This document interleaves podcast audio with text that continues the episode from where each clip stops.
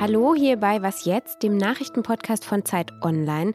Es ist Mittwoch, der 12. Mai und Sie hören unser Nachmittagsupdate.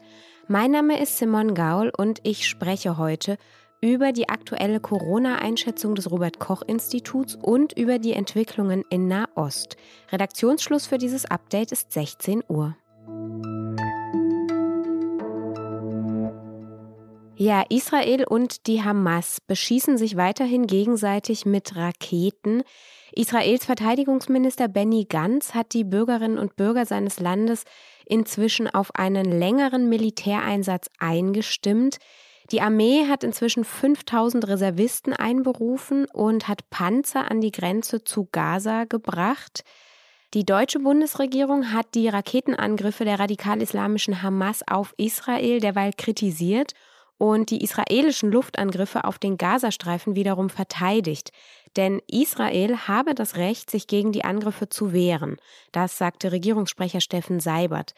Eine friedliche und langfristige Lösung könne es laut Seibert nur mit einem Abkommen geben, das beide Seiten miteinander aushandeln müssten.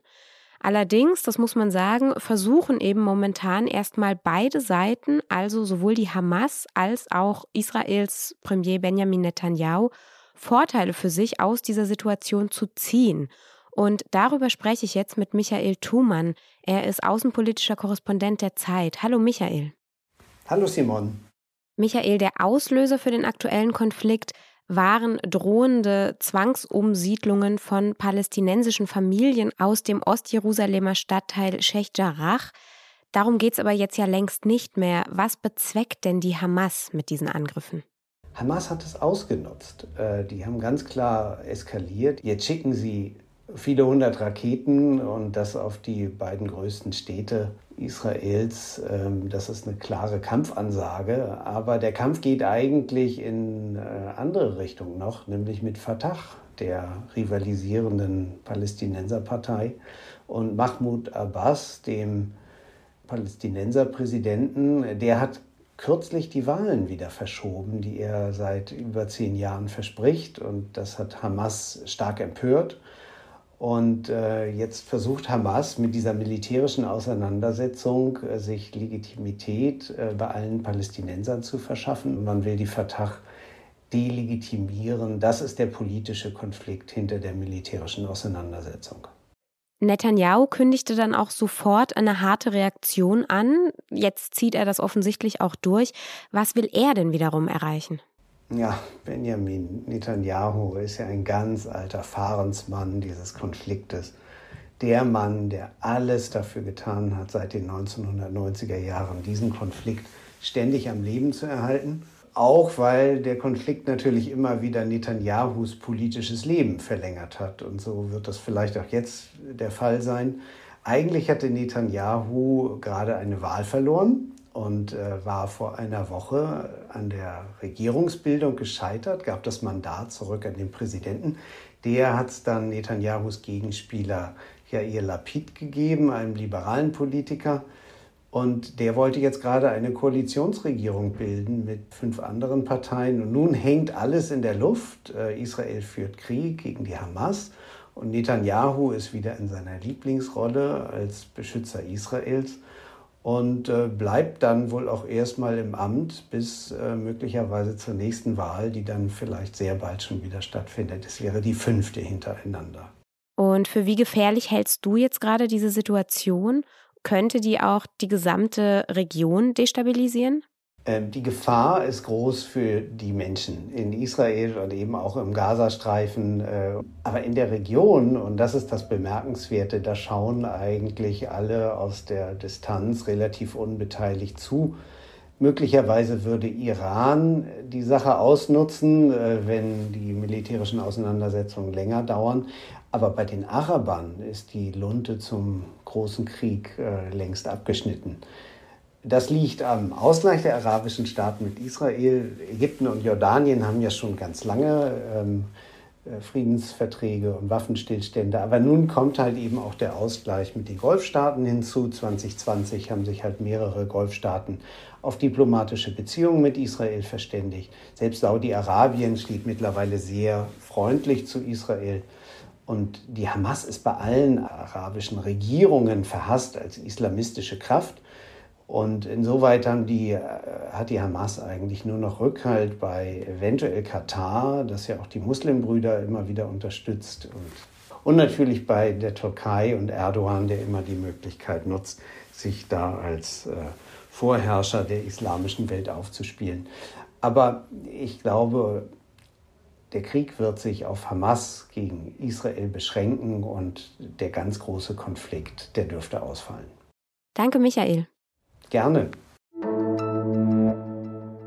Äh, die Infektionszahlen sinken, die Intensivstationen sehen im Moment eine Entlastung, die Positivrate bei den Testungen geht zurück. Mittlerweile haben rund 190 Landkreise eine Sieben-Tages-Inzidenz von unter 100 erreicht. Das ist toll, ja.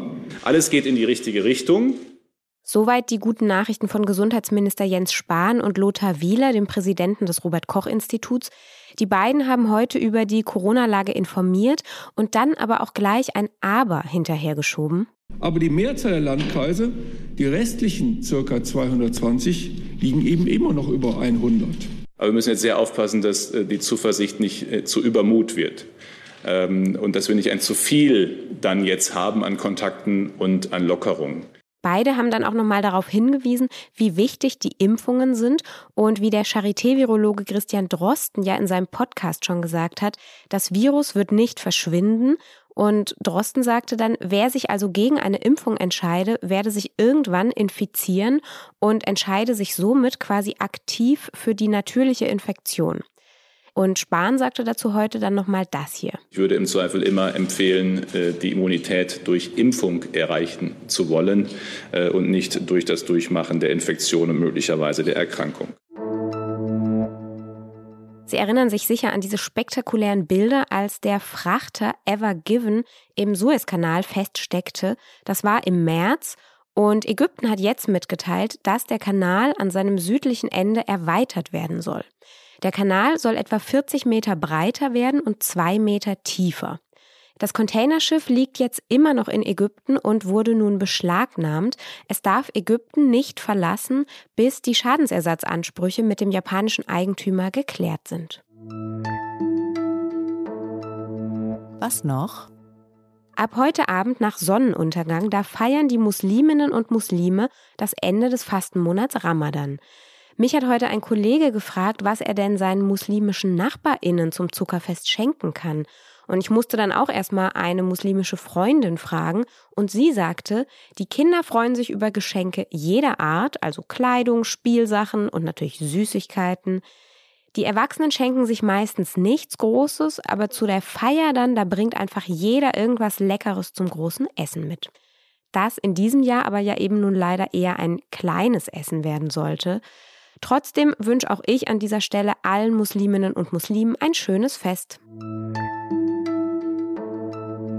Ja, und morgen dann am Donnerstag, da feiern nicht nur die Muslime, sondern auch die Christen, nämlich Christi Himmelfahrt. Genau 39 Tage nach dem Ostersonntag, da gedenken die Gläubigen immer der Rückkehr Jesu zu seinem Vater. Und daraus wurde dann auch irgendwann der Vatertag. Und ja, der Feiertag bedeutet leider auch, dass wir morgen keine Podcast-Folgen senden.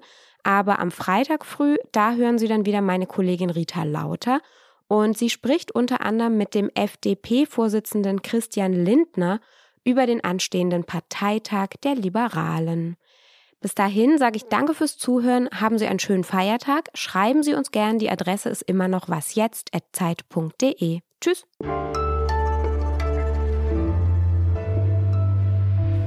Es klingt ein bisschen banal, aber in der Tat, ich würde einfach eine große Kollektion von Süßigkeiten, den, den schönsten, den herrlichsten würde ich einfach mitbringen. Das kommt immer gut an.